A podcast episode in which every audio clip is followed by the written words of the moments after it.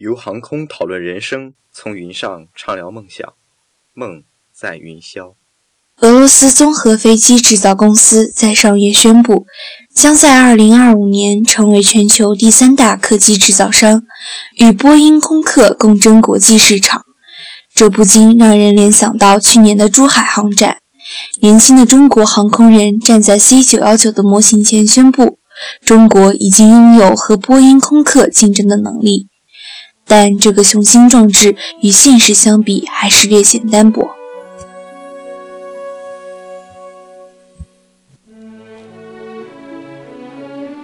当前，全球航空制造业波音、空客两家的情形绝非偶然。美国凭借两次世界大战期间流亡至美的科学家和强大的工业后盾，发展先进的航空技术。波音公司通过推出707、737、747、777等划时代机型抢占市场。法国空中客车公司则利用欧洲经济一体化的大背景和法国航空氛围浓厚的优势，整合英国的优秀航空科技和德国的工业实力，再加上具有时代意义的电传控制系统，与波音同台竞技。而九十年代，两家航空制造公司最大的敌人麦克唐纳道格拉斯公司因经济原因被波音收购，全球绝大多数的航空订单都被二者掌控。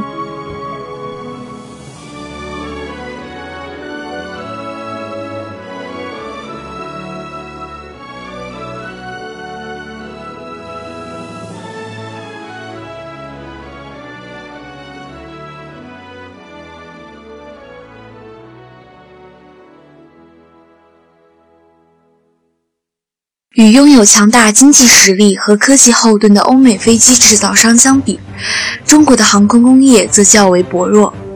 由于建国初期的种种原因，航空工业局限于战机，而客机和运输机则凭借解放战争时期缴获的国民党飞机和苏联援助支撑。改革开放后，中国的第一款自主客机运十因为经济问题被迫下马。过量引进麦道客机的生产线，也因麦道被吞并而损失累累。目前开发的客机全部针对中短程航线，远程航线依旧把持在波音和空客手中。同时，C919 与同等级的波音737和空客 A320 系列的对抗也很难有所突破。但作为第一款商业化客机，中国航空工业已经迈出了举足轻重的一步。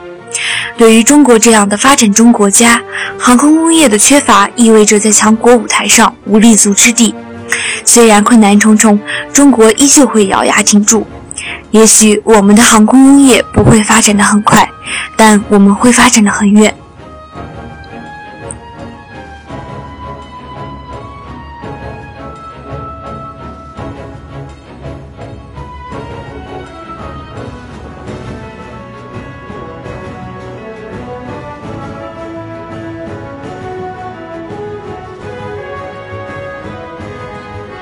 目由百度空中浩劫吧赞助播出，感谢您的收听。